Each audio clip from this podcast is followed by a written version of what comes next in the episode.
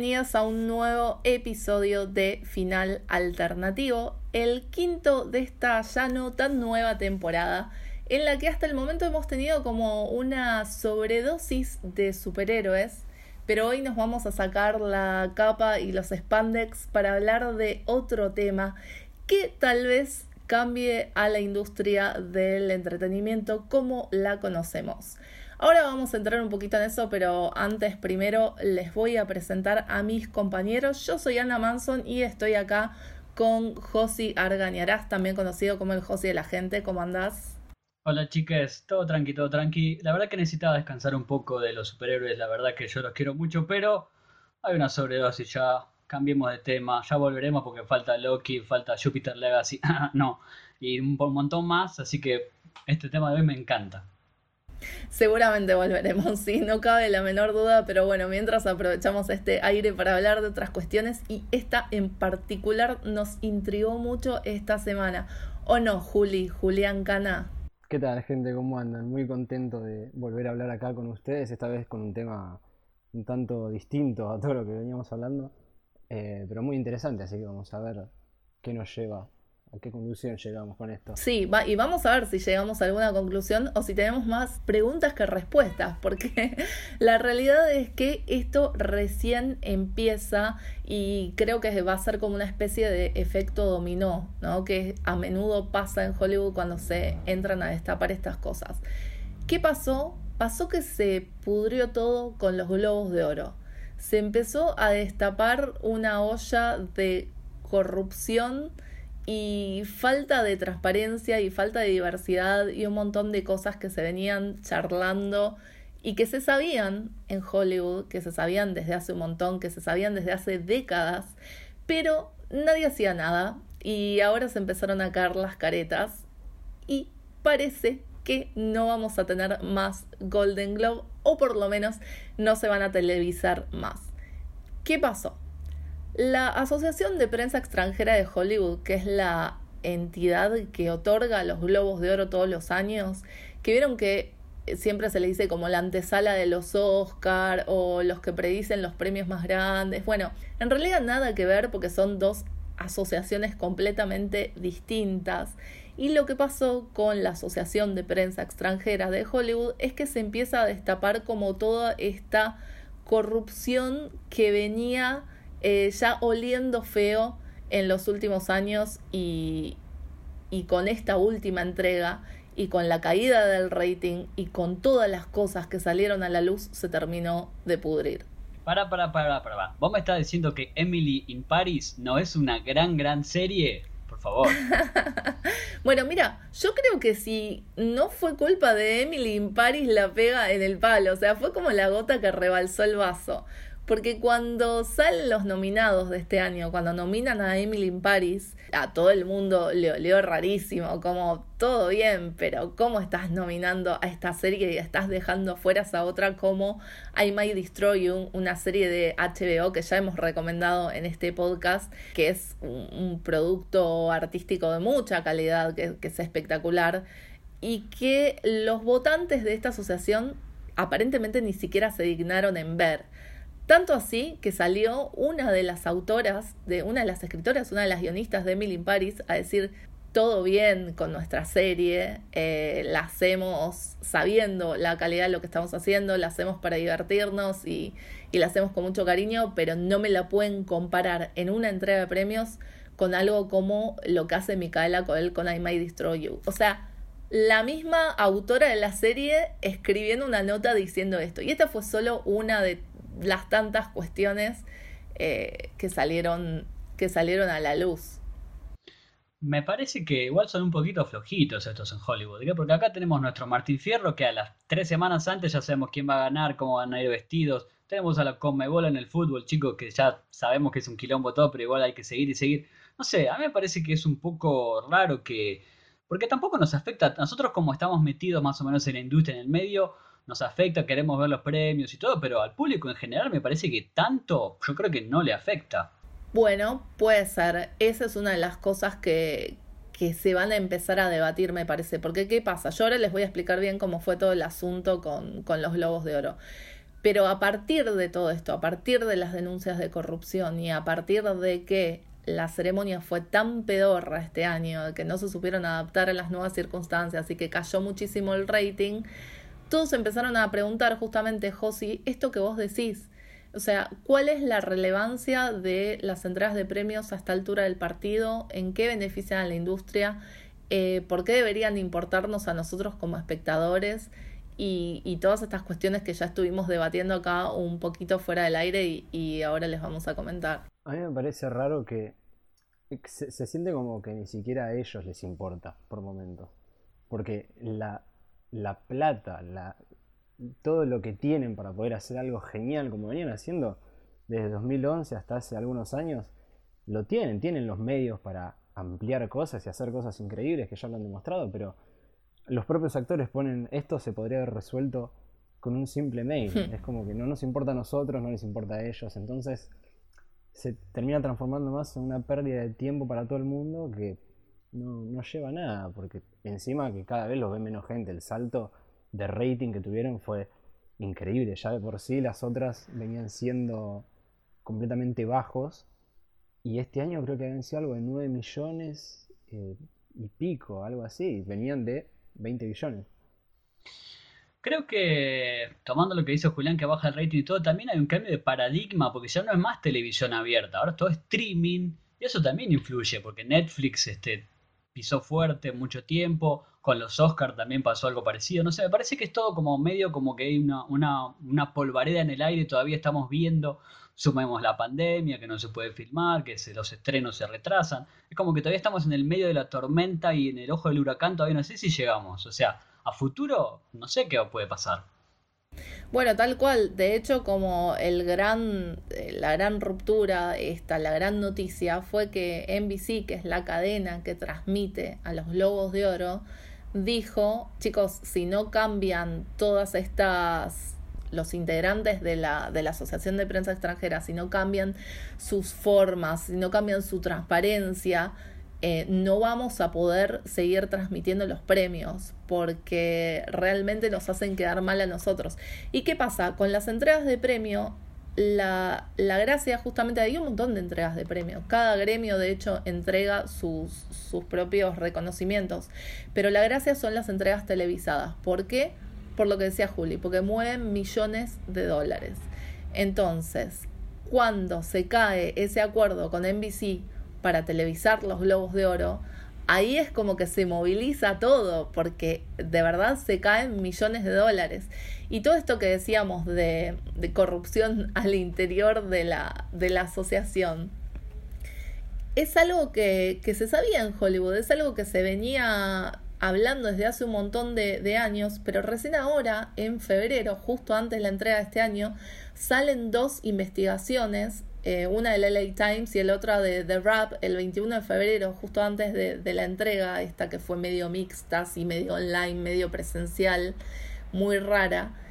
Una denunciando que justamente los miembros de la Asociación de Prensa Extranjera se habían ido a el set de Emily in Paris, a un hotel de cinco estrellas, a um, París a un museo, un almuerzo carísimo, todo muchos lujos, muchos millones llevados por la productora y todo esto empezó a oler feo, porque así es como funciona la corrupción.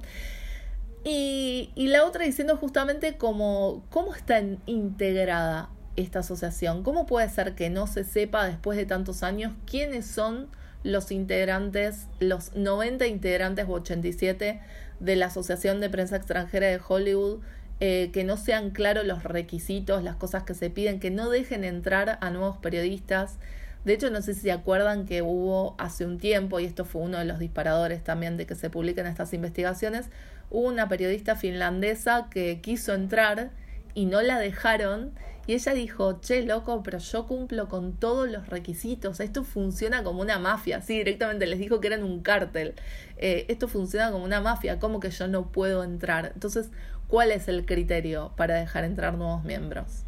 Tomemos sin tomar en cuenta que la representación también, este, seguramente serán todos hombres blancos de cierta edad, falta, porque esta es una época también otra vez de, de muchos cambios, todo el tiempo, la representación es a partir de mujeres, personas trans, otros países, o sea, otras etnias. Me parece que todo eso que vos decís que no sabemos bien quién es cada uno tendría que ser mucho más claro. En pos de ver buenas historias también, porque en definitiva es eso, los premios tienen que premiar buenas historias. Y volvemos siempre, creo que nunca más van a escuchar en un podcast hablar tanto de Emily in Paris. Es una historia mala, no puede ser que sea premiada algo malo, ese es el punto. O sea, si dan un premio, que sea por algo bueno, y acá no viene pasando. Después viene el show y todo, pero las buenas historias nos están faltando. A mí me resulta eh, completamente extraño esta forma de, cómo votan, eh, también el tema de las minorías que no incluyen a gente que tendría que estar. Si vos haces una película sobre eh, cómo se maneja cierta, cierta raza o, o, por X motivo, lo que sea, vos tenés que tener esa gente que pueda avalar lo que estás viendo y no cualquier otro tipo que te diga, no, sí, a mí me gustó porque está lindo y nada más. encima es algo medio raro, no me acuerdo, eh, voy a poner un ejemplo porque era algo así parecido, pero hay una persona eh, que vota en el comité y, es una persona, y es una persona ciega, no hipotéticamente hablando, sino que literalmente hay un ciego que vota y por ahí suena mal, pero si no puedes ver lo que el producto audiovisual que tenés que premiar, ¿qué es lo que estás, qué es lo que, lo que vas a premiar con eso? No, no, no tenés ningún, ningún criterio más allá de por ahí la música, el sistema de, audio y todo eso, pero nada más. O lo mismo hay países donde sus representadores dentro de la academia no son del, del propio país. Creo que el, el, que representa a Argentina es de Estados Unidos. No tiene cero cero sentido cómo se maneja.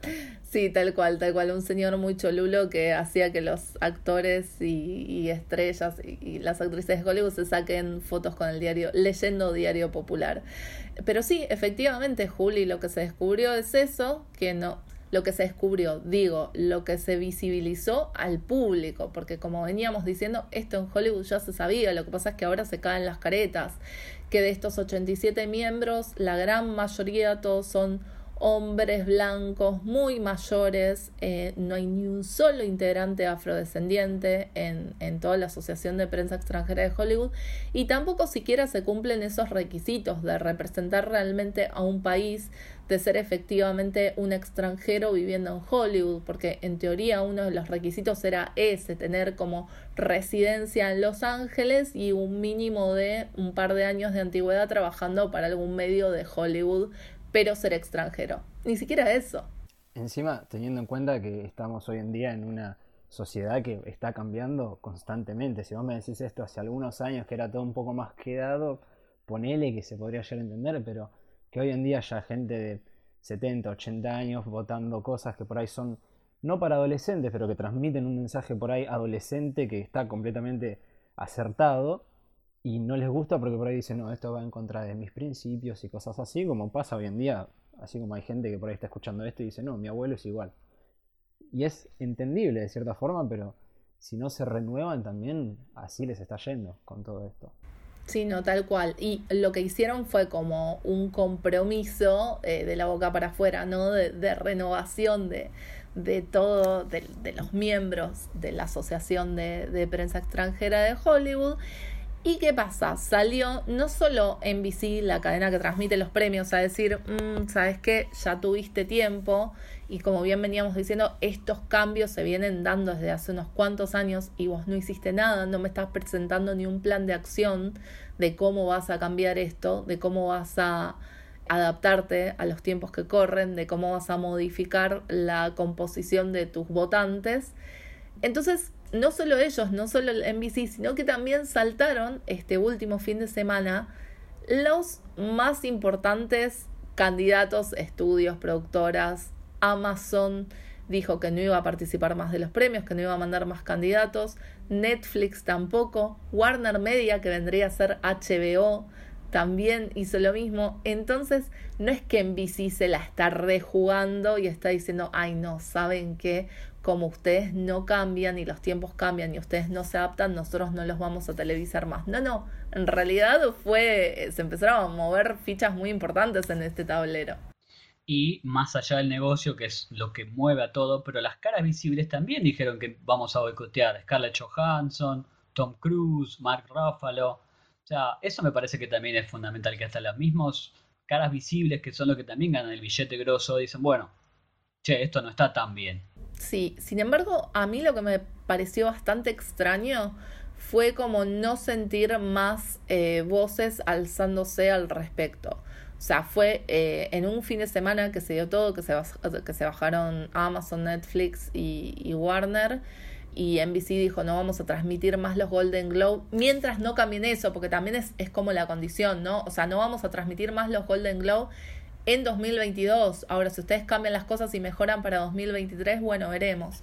Pero Mark Ruffalo salió a decir justamente esto, bueno, tuvieron tiempo, no cambiaron nada, no sean malos boludos, este, no podemos seguir aceptando esto. Sale Scarlett Johansson a decir lo mismo y aparte a agitarla diciendo, escúchame, yo me vengo bancando comentarios sexistas y situaciones de mierda desde hace años eh, con la Asociación de Prensa Extranjera de Hollywood. Y chicos, está grabado. O sea, hay, hay videos que son incomodísimos de ver donde realmente la acosan a Scarlett Johansson. Y eso salía al aire, o sea, lo oía todo el mundo en vivo y nadie decía nada. Por eso digo que todo esto se sabía. Y Tom Cruise que dijo, bueno, yo en señal de protesta que fue como uno de los únicos que tomó acciones concretas, dijo voy a devolver los tres globos de oro que gané.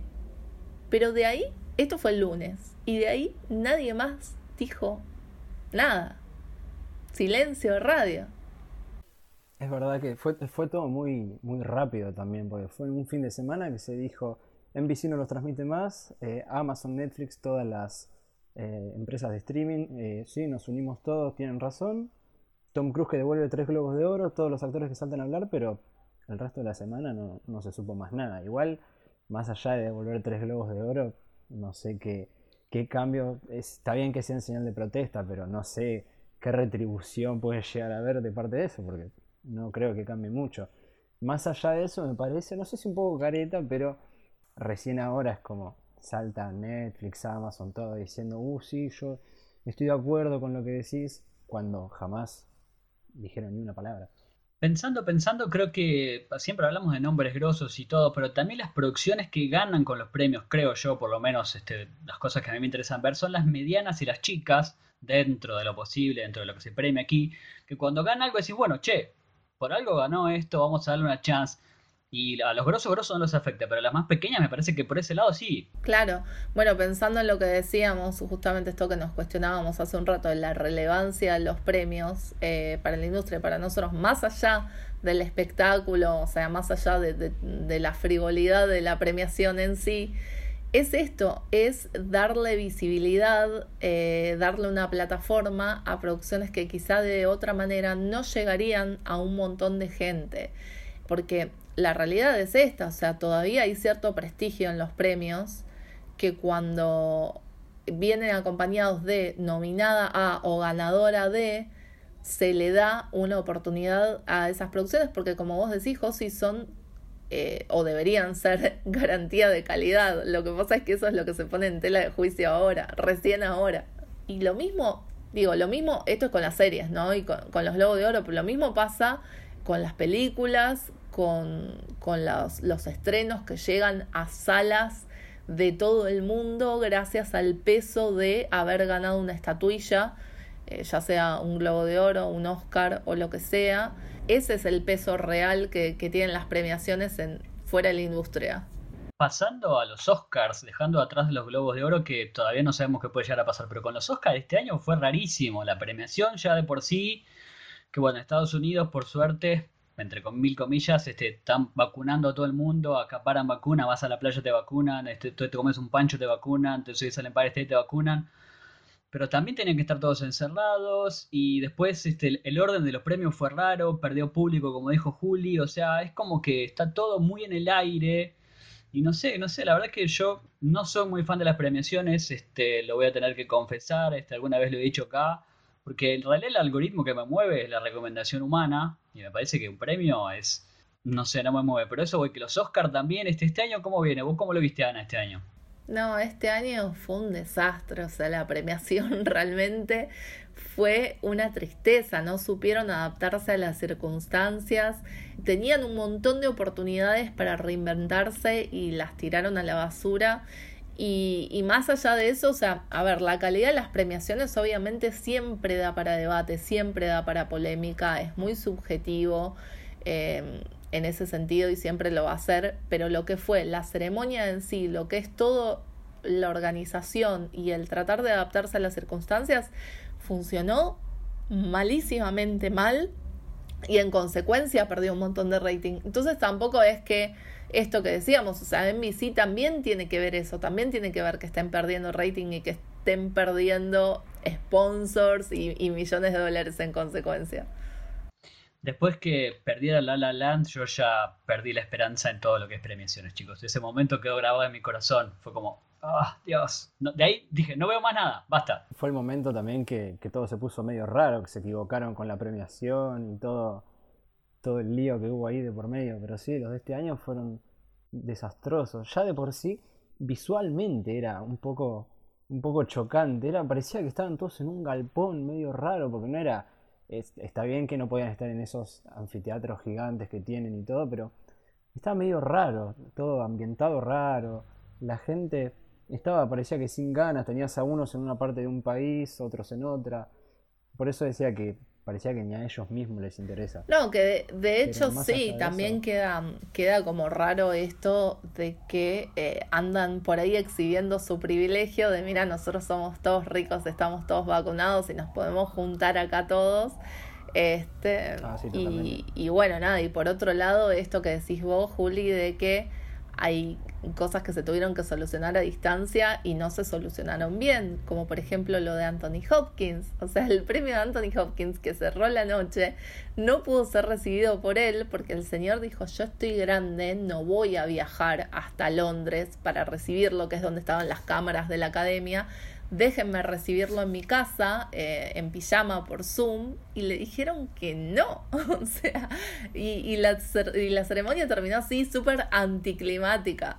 Horrible, aparte... Es increíble cómo se lo negaron. Aparte, es como que estamos todavía transitando la pandemia y no sé, es como que suma más a la incertidumbre cotidiana esto de no tener este fecha de premiación, porque los Oscars el año que viene, ¿cuándo se van a hacer? Los Golden Globes, ¿cuándo se van a hacer? No se sabe. No, todavía no se sabe y de hecho todavía no se sabe ni cuáles van a ser las reglas porque todo sigue muy cambiante en la industria.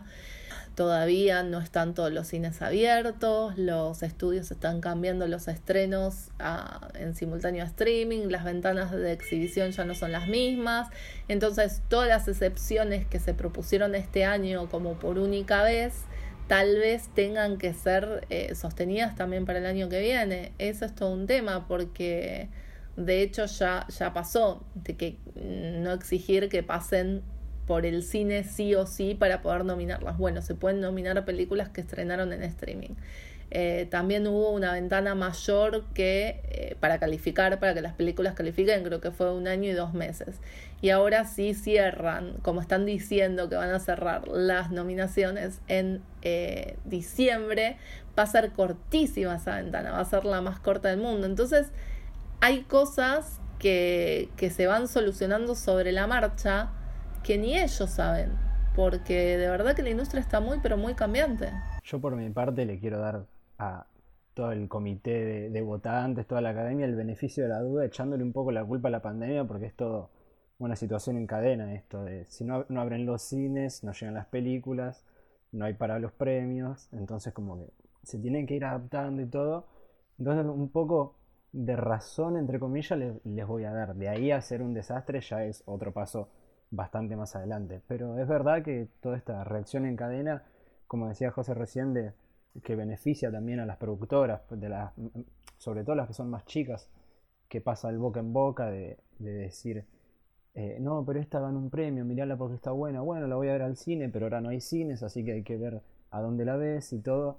Entonces es todo un cambio constante que cuesta adaptarse con eso. Yo no le doy el beneficio de la duda a nadie, viejo. Pónganse las pilas y hagan bien esos premios, por favor, se los pido. Me parece que como ejercicio también podríamos ver para atrás lo que se fue premiando y cómo fueron envejeciendo. Ponele Moonlight. Habría que ver también si cómo funciona eso hacia atrás. Pero como ejercicio, si quieren lo hacen, si no, no. Obvio que no lo van a hacer, no importa. Yo les tiro la premisa. No, sí, se estuvo hablando mucho de eso también, de, todas las películas que fueron ganadoras de los, del Oscar, del Oscar a Mejor Película y que son completamente olvidables, que hoy en día realmente no las recuerda nadie, y que decís, ¿cómo puede ser que esta no ganó y esta sí?